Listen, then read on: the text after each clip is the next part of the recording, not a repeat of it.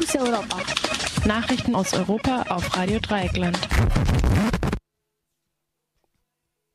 Die Fokus Europa Nachrichten von heute Montag, den 17. Juni 2013. Türkei.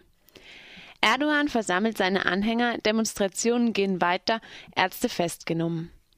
In einer Rede vor Hunderttausenden Anhängern hat der türkische Ministerpräsident Tayyip Erdogan am frühen Sonntagabend ausländische Medien, insbesondere CNN und Reuters, für die gegen ihn gerichteten Demonstrationen der letzten Tage verantwortlich gemacht. Hadi bakalım BBC bunu da gizle. CNN bunu da gizle. Reuters bunu da gizle. Auf BBC, schaut hierher. CNN, schau hierher. Reuters, schau hierher. Taglang habt ihr Lügen verbreitet. Ihr habt die Türkei anders gezeigt. Die Türkei ist kein Land, mit dem die internationalen Medien spielen können. Die Demonstranten nannte er erneut Plünderer und versprach auch Hoteliers zur Rechenschaft zu ziehen, die diese sogenannten Terroristen unterstützen würden. Einige Hotels rund um den umkämpften Taksimplatz in Istanbul hatten die Behandlung von verletzten Demonstranten in ihren Lobbys zugelassen und waren von der Polizei daraufhin mit Tränengas gestürmt worden. Kurz vor Erdogans Rede hatte der Minister für Europaangelegenheiten in Erdogans Kabinett, Egmen Bagis, erklärt, dass Demonstranten am Taksimplatz von nun an leider, so der Minister wörtlich, vom Staat als Terroristen betrachtet werden müssten. Am Sonntag wurden Tausende von Polizisten aus dem Osten des Landes nach Istanbul eingeflogen. Verstärkung kam auch vom Zoll und von der Gendarmerie, also vom Militär. Mit diesem Aufgebot gelang es zwar, den Taksimplatz gegen erneut anstürmende Demonstranten zu halten, doch die Polizei war weit davon entfernt, ganz Istanbul zu kontrollieren. In zahlreichen Vierteln gab es Demonstrationen und Straßenschlachten. Im konservativen Viertel Kasimpaja, in dem Erdogan aufgewachsen ist, griffen auch mit Stöcken bewaffnete Zivilisten auf Seiten der Polizei in den Kampf ein. Heftige Straßenschlachten gab es auch wieder in Ankara und in Adana, einer hauptsächlich von Kurden bewohnten Millionenstadt im Osten. Im Zentrum der türkischen Hauptstadt Ankara dauerten Barrikadenkämpfe bis nach drei Uhr morgens an.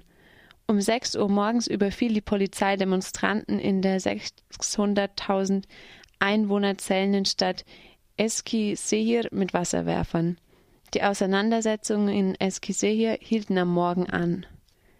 Auch in mehreren anderen Städten gab es Demonstrationen und Sitzstreiks gegen Erdogan. In Istanbul wurden Ärzte, die Demonstranten behandelt hatten, von der Polizei in Handschellen abgeführt. Dies bestätigte die türkische Medizinerunion TTB. Von dem Nachrichtensender CNN Türk wurde auch ein entsprechendes Foto verbreitet, das einen Arzt im weißen Kittel zeigt, der unter seinen Handschellen noch Handschuhe für die Behandlung trägt. Um Mitternacht wurde bekannt, dass die türkische Aufsichtsbehörde für Rundfunk und Fernsehen gegen den Fernsehsender Ulusal Kanal eine Geldstrafe von umgerechnet 125.000 Euro verhängt hat, offenbar in Zusammenhang mit den Demonstrationen und Polizeieinsätzen. Am Sonntag demonstrierten in Berlin mehrere tausend Menschen gegen die massiven Übergriffe der türkischen Regierung. Laut der Taz sei das Cottbuser Tor in den letzten Tagen zum Zentrum der deutschen Solidaritätsbewegung geworden. Am Wochenende gingen die Menschen auch in anderen deutschen Städten wie München, Frankfurt, Hamburg, Stuttgart, Düsseldorf und Bremen auf die Straße unter dem Slogan Taksim ist überall, überall ist Widerstand. In Freiburg gab es in der Nacht zum Sonntag einen Reclaims the Street Umzug. Die Demonstrierenden thematisierten neben der Polizeigewalt in der Türkei die Repression gegen die Wäglerinnenszene und generell die voranschreitende Gentrifizierung in Freiburg. Gegen zwei Uhr zogen etwa 100 Menschen hinter einem Transparent mit der Aufschrift Taksim ist überall, überall ist Widerstand vom Grün aus Richtung Innenstadt.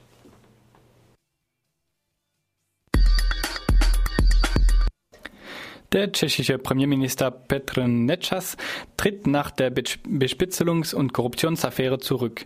Der konservative Regierungschef kündigte gestern Abend nach einer Krisensitzung mit seinen Ko Koalitionspartnern den Rücktritt an.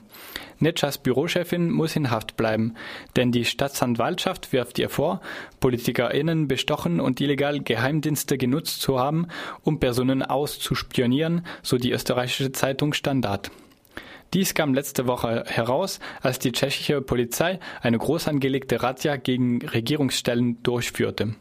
Eine neue Regierung soll nun mit einem anderen Ministerpräsidenten gebildet werden, den Netschas Demokratischen Bürgerpartei nominieren soll. Unklar ist, ob Präsident Miloš Zeman dem zustimmt.